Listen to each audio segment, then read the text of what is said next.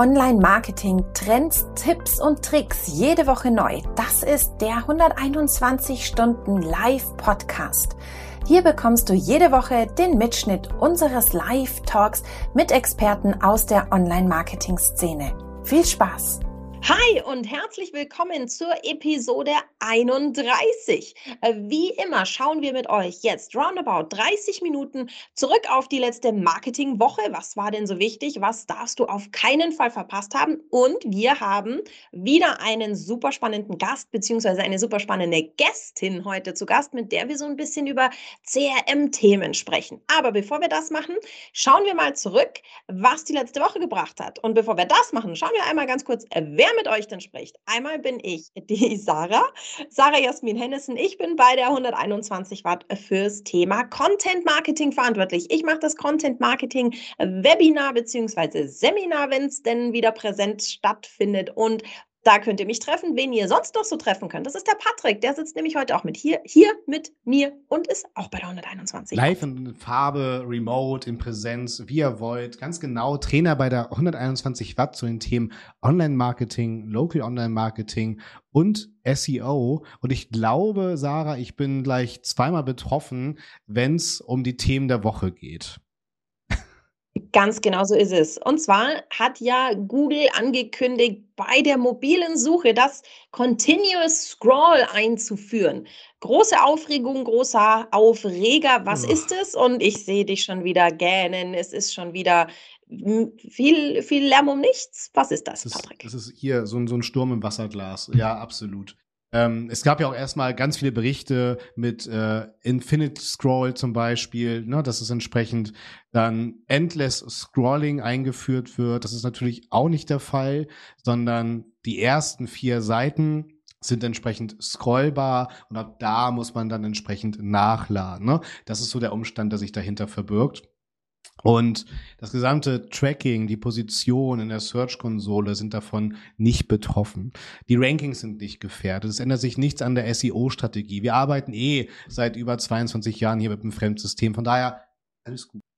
Also das heißt so, für einfach übersetzt, ich muss nicht so früh wieder auf weitere Ergebnisse klicken, sondern ich kann ein bisschen länger vor mich hin scrollen, genau. wenn ich dann genau. was suche. Und es ist ja auch noch die Frage, wann es weltweit ausgerollt wird. Ne? Es ist ja gerade, es sind ganz viele Screenshots da draußen unterwegs aus dem USA-Index von Google. Wann das dann auch final nach Deutschland rüber schwappt, das ist nochmal eine ganz andere Frage. Ich weiß gar nicht, Sarah, ob da irgendwas kommuniziert wurde tatsächlich, wann das auch bei uns dann ausgerollt wird. Okay.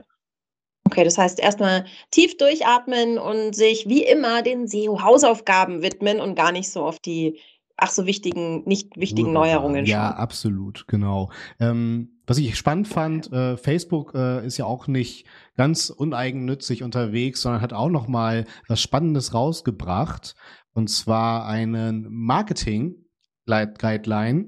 Was hast du da rausgefunden? Ja, also ähm, um genau zu sein, hat der Thomas Hutter sich die Mühe gemacht, mit seinem Team so eine komplette Guideline zusammenzustellen, wie du mit Facebook arbeitest. Facebook äh, bezahltes Marketing. Das heißt, du hast noch gar keine Ahnung und willst weg. Wir haben ja gerade gesagt, hier Google und so ein System und man ist ein Fremdsystem, man ist so abhängig. Hol dir doch ein zweites, dann bist du zumindest nicht von einem alleine abhängig.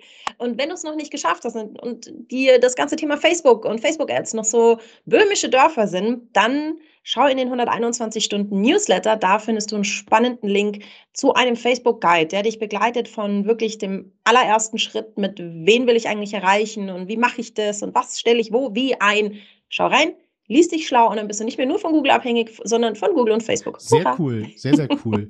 Zu Facebook gehört ja auch WhatsApp. Da. Mm, und da ja, haben wir gleich nochmal genau, Neuigkeiten. da muss ich jetzt aufpassen. Irgendwie Genau, da habe ich gesagt, da musst du aufpassen. Ich habe das nämlich gelesen, ähm, dass äh, WhatsApp Business, also wenn du einen WhatsApp Business Account hast, kannst du Produkte einstellen. So, ja, so im kleinen Umfang kannst du ein paar Produkt, Produktchen einstellen. Jetzt gibt es Kollektionen oder bald gibt es Kollektionen. Das hat WhatsApp angekündigt. Das heißt, man kann irgendwie viel differenzierter ähm, seine eigenen Produkte darstellen. Und jetzt dachte ich mir eben so, der Patrick mit seinem Local Online Marketing, ähm, hast du da irgendwie so Tipps, für wen ist diese WhatsApp-Business-Neuerung ganz Ja, besonders spannend? Also ich glaube gar nicht äh, für die großen E-Commerce-Cases, sondern tatsächlich für meine lokalen Einzelschicksale. Denn durch diese Kategorisierungsfunktion, äh, Damen, Herren, Kinder oder auch im gastronomischen Bereich, ne, Vorspeise, Nachspeise, hat man noch mal einen besseren Überblick. Du hast aber völlig recht. Das Ganze findet ja in diesem Infobereich dann meines Corporate-Profils auf WhatsApp statt, ist vergleichbar auch mit der Produktdarstellung bei Google My Business zum Beispiel. Ne? Aber eine spannende Funktion und die Frage, wohin das dann tatsächlich auch weitergehen soll. Ne? Ob das auch später Richtung Social Commerce gehen soll, Click- und Collect-Möglichkeiten. Also da ist ja wirklich vieles Spannendes denkbar. Ähm, ja, mal schauen, wo die Reise hingeht. Ne? Also ich glaube, da kam wahrscheinlich jetzt irgendwie viel aus dieser Ja. Corona-Situation raus, vermute ich mal, so an, an Entwicklungsimpuls, wo es ja in, bei vielen Restaurants die Situation gab, die hatten vorher gar nicht wirklich so ein, ein Liefersystem und die haben dann ja zum Teil irgendwie so äh, am Telefon durchgegeben, was es gerade so zum Abholen gibt. Vielleicht, ich kann mir vorstellen, dass da so ein bisschen der Impuls herkam, so alle Läden, die nicht aufmachen durften, aber theoretisch halt schon Produkte hätten, die man gefahrlos, kontaktlos quasi übergeben kann. Ich weiß nicht, Floristen, also meine Haus- und Ja. Hoffloristin, die hat das Ganze dann auch immer über den WhatsApp-Status gemacht zum Beispiel. Und ich glaube, das ist so ein Ding, so ein, dies- diese Behelfsmechanismen haben sie wahrscheinlich einfach erkannt und jetzt halt einfach als Funktionalität standardmäßig noch mit viel zu eingebaut. wenig. Ne? Unser Freund des Hauses, Jan Stranghöhner, Grüße gehen raus, äh, hat ja auch tatsächlich äh, gerade in den ersten Lockdowns äh, tatsächlich einen Case durchgezogen mit WhatsApp und Bestellungen darüber für eine Floristin. Ja, ja, richtig. Den Case kenne ich. Er hat gemeint, das war, da war echt viel Arbeit auch für den, also für eben den Selbstständigen damit verbunden. Ähm, vielleicht hilft das ein bisschen, die Arbeit zu entzerren, wenn man nicht jedem wieder erklären muss, was gibt's denn, was ist möglich, was kostet's, sondern man kann halt einfach schön das visuell aufarbeiten. Spannende, spannende kleine Neuigkeit. Total, total. Ähm, und wir müssen einfach schauen, ja, wir lernen ja immer mehr oder ich, ich stelle immer wieder fest, ich hatte jetzt die Woche auch wieder ein paar Termine und da hieß es immer wieder, ja, guck mal, wenn man BWL studiert hat, hat man immer noch so die, die 4 Ps, die 7 Ps, die 18 Ps des Marketings kennengelernt. Äh, da kam lustigerweise nie äh, der Mensch, der Kunde drin vor. Und deswegen, Sarah, bin ich sehr dankbar, Mhm. denn äh, unsere Gästin beschäftigt sich genau mit diesem Thema Customer Relation Management. Zeit wird's und bevor wir hier Zeit verlieren, ich würde sagen, Sarah, wir, wir rufen sie eigentlich äh, gleich zu uns mit dem Hashtag CRM Mindset. Wirklich fantastisch. Von daher, Jasmin, schön, dass du da bist und stell dich doch mal uns vor. Ja, hallo, Sarah und Patrick. Toll. Ich freue mich ganz doll, dass ich heute bei euch in eurer Mitte sein darf. Perfekt. Toller Podcast, muss ich sagen. Ich habe mir auch schon viele Folgen angeschaut. Und äh, ja, mein Thema, du hast schon erklärt, ist CRM. Von der Pike auf sozusagen äh, habe ich mich dem Thema direkt nach dem Studium gewidmet, habe auch angefangen, äh, CRM-Systeme zu implementieren. Also ich kenne wirklich auch die Bits und Bytes äh, aus dem Keller und äh, bin dann aber auch eher in die strategische Richtung abgedriftet, habe viele Unternehmen in der Beratung dabei geholfen, CRM wirklich aufzubauen, nicht nur ein System hinzustellen, sondern auch das Mindset. Und deswegen ist auch mein, mein Hashtag so genannt, äh, das Mindset wirklich auch im Unternehmen reinzubringen, äh, dass es die Bestandskunden sind, die uns am Leben Verrückt, halten. Hm. Genau, da wollte ich nämlich, da wollte ich nämlich gerade drauf raus. Äh, Jasmin, wenn ich jetzt irgendwie so noch gar nichts mitbekommen habe, kannst du uns mal so in zwei Sätzen zusammenfassen, was ist ein CRM oder was, was ist damit gemeint? Ja, ja, gerne. Also CRM, Customer Relationship Management, äh, zieht den Bestandskunden in den Mittelpunkt sozusagen. Also der Kunde ist König im wahrsten Sinne und sollte auch so behandelt werden. Ähm, ich sehe es leider oft, dass man sich ganz, ganz viel Budget für die Neukundenakquise bereithält, aber die Bestandskunden leider dann auf den kürzeren ziehen, vielleicht sogar noch schlechter behandelt werden. Ähm, und das will CRM eigentlich äh, sozusagen durchbrechen, indem man ganz viele Daten sammelt über den Kunden. Also CRM ist sehr datenbasiert und dementsprechend dem Kunden auch eine sehr persönliche Betreuung dann auch dementsprechend nach seiner Wertigkeit, nach seiner Kategorie, nach seinen Interessenwünschen, also alles, was man speichern kann, äh, das nutzt man, um den Kunden dann auch zu bedienen und zu behandeln. Da auch meine, meine Okay. Frage, Jasmin, ähm, weil du vom Mindset sprichst. Ist es für dich dann tatsächlich die, der erste Schritt zu sagen, okay, bevor wir uns jetzt auch für eine Software entscheiden, müssen wir erstmal schauen, äh, wie es halt unsere Prozesse, aber auch unsere Ressourcen zulassen, genau dem gerecht zu werden? Ja, absolut, absolut. Ähm, vor allem auch eine Strategie zu definieren. Also wie will ich mich auch absetzen von meinen Konkurrenten und wie soll ich auch als Kunde mich zukünftig fühlen, wenn ich jetzt Kunde bei deinem mhm. Unternehmen bin? Das heißt so, die erste Frage, wie, wenn du jetzt von einem Unternehmen, das sagen wir mal noch gar kein Bestandskundenmanagement in diesem Sinne macht oder Bestandskundenmarketing, ähm, und die holen dich jetzt mit an Bord und sagen, ähm, wir würden das jetzt gerne machen, haben aber keine Ahnung. Was sind so die allerersten Fragen, die du stellst und die man sich selber natürlich dementsprechend auch stellen muss? Ja, ja. Zuerst mal, ähm, was ist eigentlich der Vorteil des Unternehmens? Also was ist das typische Why? ja, was das Unternehmen auch dementsprechend äh, liefert und wie es auch dasteht. Und dann aber auch, was macht der Wettbewerb schon und wie kann man sich dementsprechend da auch äh, ganz klar positionieren, den Kunden gegenüber und welche, welche Nische kann man dann noch besetzen. Dann aber auch, welche Kunden hat man schon, was weiß ich schon darüber, also wirklich auch die Kundendaten zu analysieren, zu schauen, wer ist denn schon mein Kunde und was kann ich tun? Kundenbindungsmaßnahmen zum Beispiel, ein Kundenclub, äh, also in die Richtung auch denken, um die Kunden eben auch bei Laune zu halten. Was sind da so Best Practices? Du hast gerade gesagt Kundenclub, aber was kann ich mir so darunter vorstellen? Was macht man, um, wie du gerade gesagt hast, den Kunden bei Laune zu halten? Was gibt es da so für, für Tipps, die du so ähm, in deiner Laufbahn so erlebt hast? Ja, ja. Also erstens mal ganz viel kommunizieren. Ja, also ich versuche natürlich irgendwie ein Opt-in zu bekommen über verschiedenste Kanäle. Ähm, und sobald ich den Kunden erkenne, auch auf meiner Website, dann versuchen, möglichst genau, möglichst zielgerichtet auch mit dem Kunden zu kommunizieren, in die Interaktion zu gehen und ihn immer wieder zu begeistern und ihm wieder auch zu zeigen, was für ein tolles Unternehmen man doch ist und ähm, welchen Vorteil der Kunde eben auch hat, dass er Kunde ist. Hast du so ähm, Best Practices äh, von Unternehmen, wo du sagst, da kann man das so ein bisschen sehen? Wer macht das besonders gut, wenn ich mich jetzt so ein bisschen umschauen will, was, die, was der Markt so macht? Ja, ich frage das immer in meinen Seminaren auf 421 Watt und da fällt immer zuerst Amazon. Ähm, dann fallen auch andere Händler wie About You zum Beispiel. Und was die eben sehr gut machen, die sammeln extrem viele Daten und nutzen das auch für eine sehr individuelle Customer Experience über alle Kanäle hinweg. Ja, ähm, was auch noch toll ist, und da ist Amazon natürlich auch groß drin, äh, die machen es dem Kunden so einfach.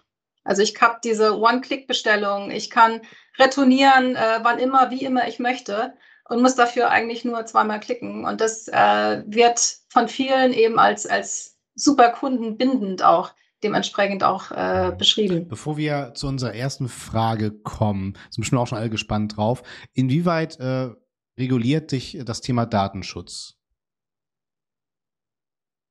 Ja, Datenschutz natürlich seit der DSGVO mhm. kennt es jeder, ja. Und ich bin immer der Advokat vom Kunden. Ähm, also ich sage halt immer, versuch möglichst viele Daten zu speichern, aber sei auch dem Kunden gegenüber transparent, wofür du die Daten brauchst. Und wenn du dem Kunden auch noch einen Vorteil sozusagen nahelegst, dann ist er auch bereitwillig, ähm, sag ich mal, auch ähm, äh, eingestimmt, dir die Daten zu geben. Aber mach es eben mhm. transparent. Das ist ganz, ganz wichtig. Bereitschaft, Daten zu geben, Feedback zu geben. Damit hat sich auch Hootsuite beschäftigt in unserem 121 Stunden Newsletter. Äh, was ist der NPS und warum ist er so wichtig? Also wir können ja gern wieder Glossar spielen. Äh, ich weiß, was das ist. Ich, ich finde, glaube ich, die Entstehungsgeschichte auch ganz spannend tatsächlich. Mein Halbwissen sagt zum Beispiel, das war irgendwie eine Kooperation. Bain Company ploppt dabei mir im Kopf auf. Ähm, Jasmin, stau uns da gern wieder ein bisschen auf. Ja, gerne. Also NPS äh, Net Promoter Score und wurde in der Tat so um die 2000er von einem Mitarbeiter von Bain Company entwickelt. Ähm, der hat sich das angeschaut und hat sich überlegt, ähm, was ist ein guter Indikator für die Loyalität eines Kunden. Und er hat sich ähm, eigentlich zwei Fragen überlegt, die man standardmäßig dann abfragt. Und aus der ersten Frage ergibt sich dann der Score sozusagen. Die erste Frage ist dann, wie wahrscheinlich ist es, dass du unser Produkt oder unser Unternehmen deiner Familie und Freunden weiterempfiehlst? Und ähm, da kann ich dann auf einer Skala von 0 bis 10, 0 für ist sehr unwahrscheinlich, bis 10, das ist äußerst wahrscheinlich, dass ich weiterempfehle, ja, kann ich dann als Kunde äh, mein Häkchen setzen. Und je nachdem, wo ich dann mein Häkchen setze, bin ich entweder ein Promoter, das ist, wenn ich neun oder zehn angekreuzt habe, oder ich bin neutral, wenn ich sieben oder acht angeklickt habe. Und wenn ich null bis sechs anklicke, dann bin ich ein Detractor. Also dann bin ich eher geneigt, ähm, schlecht über das Unternehmen zu sprechen. Eieiei. Ja. Und äh, der Score ergibt sich dann aus ähm, der Differenz oder man, man schaut, wie viel Prozent an Antworten sind neun oder zehn, also die Promotoren, und minus sozusagen äh, die Prozentzahl der Detraktoren.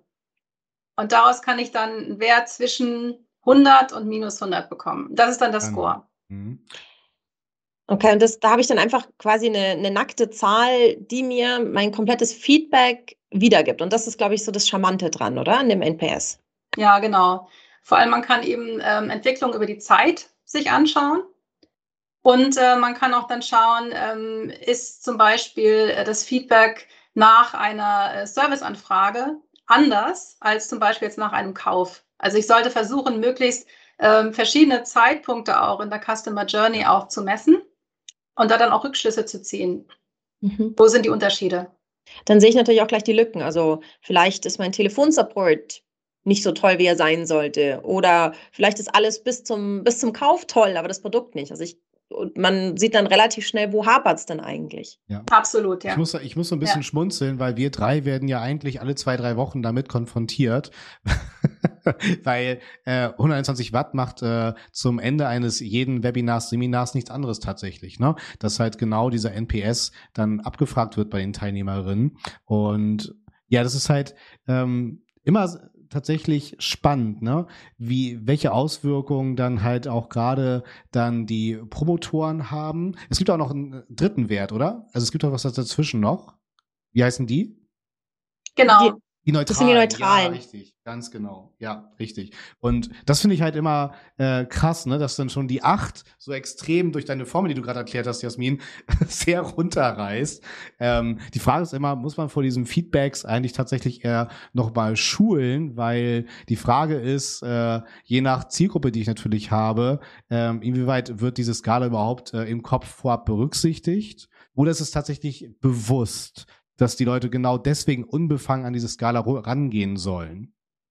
Weil der Sprung von neun auf acht runter ist ja in der Datenbank immens groß, aber den Nutzerinnen wahrscheinlich gar nicht gefühlt so weit auseinander. Ja, die, ähm, die Logik ist, dass du wirklich die, die Top-Fans von dir mit neun mhm. und zehn abfängst. Ja, und natürlich gibt es Unterschiede, gerade äh, auch kultureller Art. Also in Deutschland haben wir Wirklich? niedrigere Werte als zum Beispiel in den USA. Habe ich ja, auch also, schon gelesen, dass der, dass der Deutsche sehr geizig ist mit seinen Neunern und geil. Zehnern und äh, quasi der, der durchschnittlich erfasste NPS unter Deutschen deutlich schlechter ist als zum Beispiel unter Amerikanern. Ist das richtig, Jasmin? Oder habe ich da irgendwie so einen urbanen Mythos gelesen? Ja, ja, das stimmt wirklich. Und deswegen macht es auch keinen Sinn, sich jetzt äh, einen Benchmark zu holen aus den USA, sondern wenn, dann erstmal im eigenen Unternehmen zu schauen, ja, wie sind da so die, die verschiedenen Customer Journey ähm, Ecken bewertet und wenn man an Benchmark-Daten rankommt, wirklich ähm, immer hinterfragen, wo werden die gemessen, zu welchem Zeitpunkt, über welchen Kanal etc. Also ich glaube, so ein NPS, zumindest kann ich das so aus meiner Perspektive als Referentin berichten, ist schon so ein Ego-Ding. Also ähm, ich finde, man, man ist da so motiviert und hätte natürlich liebend gerne nur Neuner und Zehner, aber wenn man es unterm Strich mal anschaut, ist ja alles das von 0 bis 6, also alle die, die uns Negativpunkte bringen in dieser Bewertung, sind ja eigentlich die, die man sich anschauen muss. Also 9 und 10, denen hat man sehr offensichtlich recht, recht gemacht, die sind ja happy, ja. aber 0 bis 6 ähm, ist das natürlich eine Riesenspanne, finde ich, wenn wir jetzt anschauen, von 1 bis, also von 0 bis 10 und 0 bis 6 sorgt für Negativpunkte. Aber das zeigt halt auch, wie weit unser Weg im Marketing auch ist oder in dem, im, in, in unserem Kundenmanagement, wie weit unser Weg ist, weil bis zu dem Punkt, wo uns jemand weiterempfiehlt, ist es halt wirklich sehr, sehr weit. Und das spiegelt diese 0 bis 6 so ein bisschen wieder, ähm, dass ich einfach darauf angewiesen bin, da vielleicht auch ein bisschen ego-schädigend darauf hingewiesen zu werden. Ja. Und umso wichtiger ist dann auch die zweite Frage, weil die erste Frage ist die von 0 bis 10 und die zweite Frage, äh, die vergessen manche, das ist eigentlich ein Freitextfeld. Und da müsste dann stehen, was sind die Gründe, warum sie uns so bewertet haben. Und äh, das ist oftmals sehr, sehr erhellend. Und gerade bei den Detraktoren kommen da auch ähm, viele Dinge zum Vorschein, die einem vorher gar nicht so bewusst waren. Tatsächlich kann ich da ein ganz, ein ganz nettes Beispiel geben. Das ist, ähm, ich habe bei mir äh, im Feedback immer mal wieder gelesen, ähm, ja, man würde sich besser eine Schritt-für-Schritt-Anleitung wünschen. Und jetzt habe ich mir meine Seminarunterlagen angeschaut, dachte mir, ich habe die Schritt-für-Schritt-Anleitung, ich habe das genauso aufbereitet. Woran liegt es, dass ich das nicht transportieren kann, dass ich offensichtlich in der Usability nicht gut genug bin, als dass das nicht ankommt und habe dann einfach noch einen, eine Verlaufsgrafik ähm, erstellt, die ich vor jedem Kapitel zeige und im Prinzip wie so ein Prozessbalken zeige, wo bist du jetzt? Und seit ich das drin habe, ist nie wieder dieser Punkt gekommen, die Schritt-für-Schritt-Anleitung fehlt. Ich habe es einfach nur visuell noch mal besser aufbereiten müssen, dass den Leuten klar ist, ich meine, klar, die kriegen zwei Tage Druckbetankung ähm, mit extrem wichtigen Inhalten für ihr Marketing, ähm, dass man da mal so ein bisschen sich verloren fühlt und einen Anker braucht, ist recht klar. Aber ich in meiner subjektiven Perspektive dachte mir, also ich habe ja die Schritt-für-Schritt-Anleitung. Warum kriege ich immer wieder das Feedback, ähm, oder was heißt immer wieder, es war immer mal wieder dabei, dass es fehlt. Und äh, seitdem, wie gesagt, nie wieder. Und wenn wir das jetzt aufs Online-Marketing transferieren, zum Beispiel auf meinen Bestellprozess, kann ich das ja genauso. Die Leute fühlen sich vielleicht verloren. Vielleicht hilft ein Prozessbalken, oder? Ja. Was sind so Anwendungsfälle, Jasmin, wo du sagst, da habe ich Schlüsselerlebnisse mit Kunden gehabt, aufgrund vielleicht sogar des NPS? Mhm.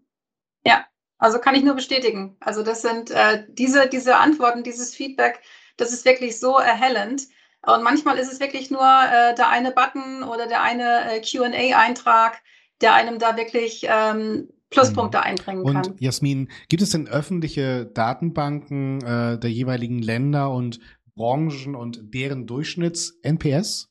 Mm, nee, äh, also ich habe sie zumindest noch nicht gefunden. Äh, ich habe eine Übersicht mal gesehen von 2013, aber die ist auch schon jetzt in Deutschland äh, veraltet. Ähm, aber Bain Company, äh, da kann man Mitglied werden. ähm, die verkaufen auch Natürlich. Lizenzen, also da könnte man sich was äh, holen, aber ich denke mal auch nur USA getrieben.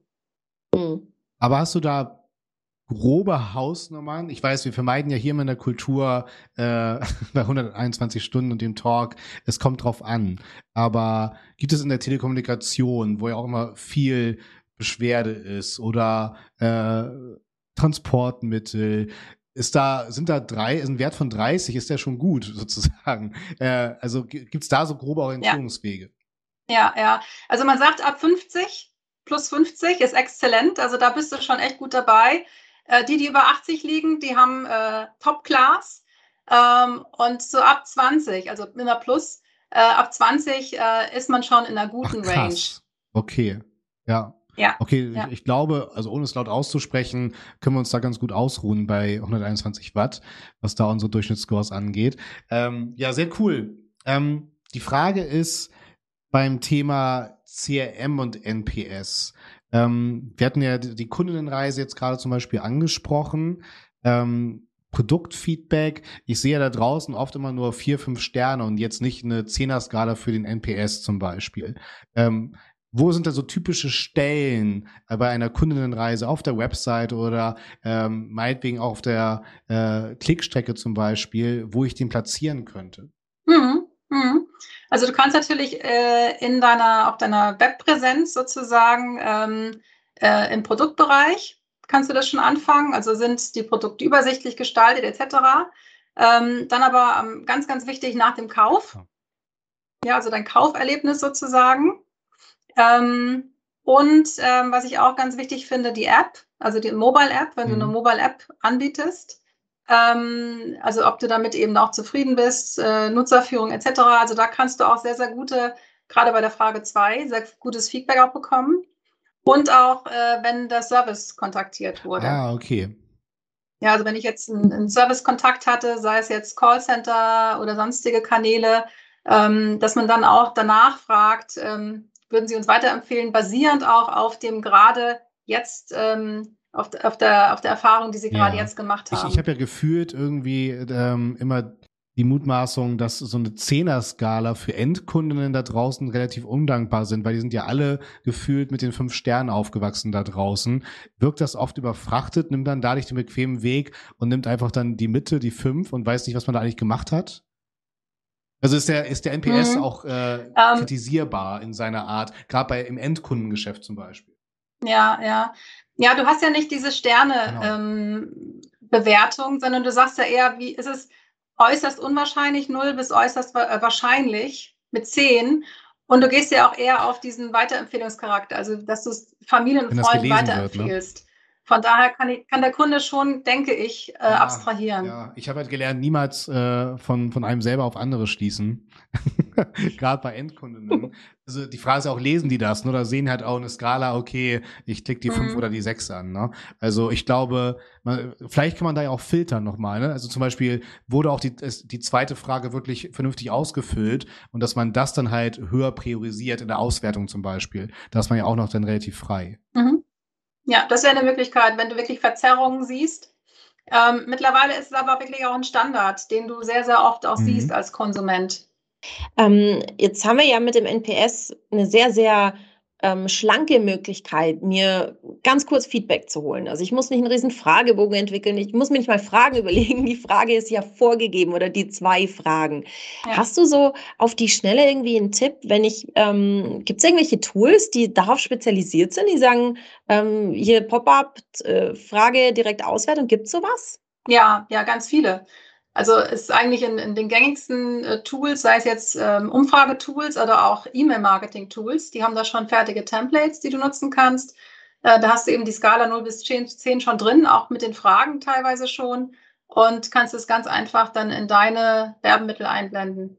Ja, also Beispiel SurveyMonkey, ähm, die machen das sogar äh, Microsoft Forms, ähm, kostenloses Tool. Also da, da kannst du ganz einfach einsteigen. Sehr cool. Wo wir jetzt auch gerade bei, bei Tools sind. Wir sind ja eingestiegen mit dem Mindset und Sarah hat ja immer eine Tauchausrüstung dabei für unser Finale mit dem Deep Dive. Und der beschäftigt sich heute tatsächlich dann mit den Tools. Nicht nur dem Mindset, sondern mit der Fragestellung, Jasmin, was muss denn ein gutes CRM-Tool unbedingt können. Viele sind ja in der Erfindungsphase, viele starten erstmal mit der berühmten Excel-Liste. Und was ist denn so der nächste Evolutionsschritt? Ja, ganz, ganz schwierige Frage. Wir können wahrscheinlich noch Stunden darüber sprechen jetzt. Ich versuche es mal kurz zu halten, oder was für mich so das Wichtigste ist, äh, was ich so immer erlebe. Ähm, viele fangen zu früh an, nach dem Tool zu suchen und wissen eigentlich noch gar nicht, was brauche ich. Ähm, also das ist meine erste Empfehlung, ähm, bevor man überhaupt zu irgendwelchen Anbietern Kontakt aufnimmt, weil die wollen einem alles verkaufen. Erstmal schauen, erstmal schauen, was brauche ich wirklich. Ja. Und ähm, ich sehe auch oft, dass man von einem CRM-Tool spricht, aber eigentlich Marketing Automation braucht. Und da gibt es einen großen Unterschied, weil ein CRM-Tool, also ein CRM-System, beinhaltet eben eine umfassende Kundendatenbank und kann Marketing, Sales und Service auch abdecken. Und Marketing Automation ist eigentlich dann eher der Marketingbereich und ähm, hat abgespeckte Varianten einer Kundendatenbank. Und oftmals reicht es auch bei vielen schon mal aus, gerade im Mittelstand, die einfach mal anfangen wollen, gezielter ihre Kunden noch anzusprechen. Also erstmal ähm, wirklich schauen, welche Anforderungen habe ich, was brauche ich.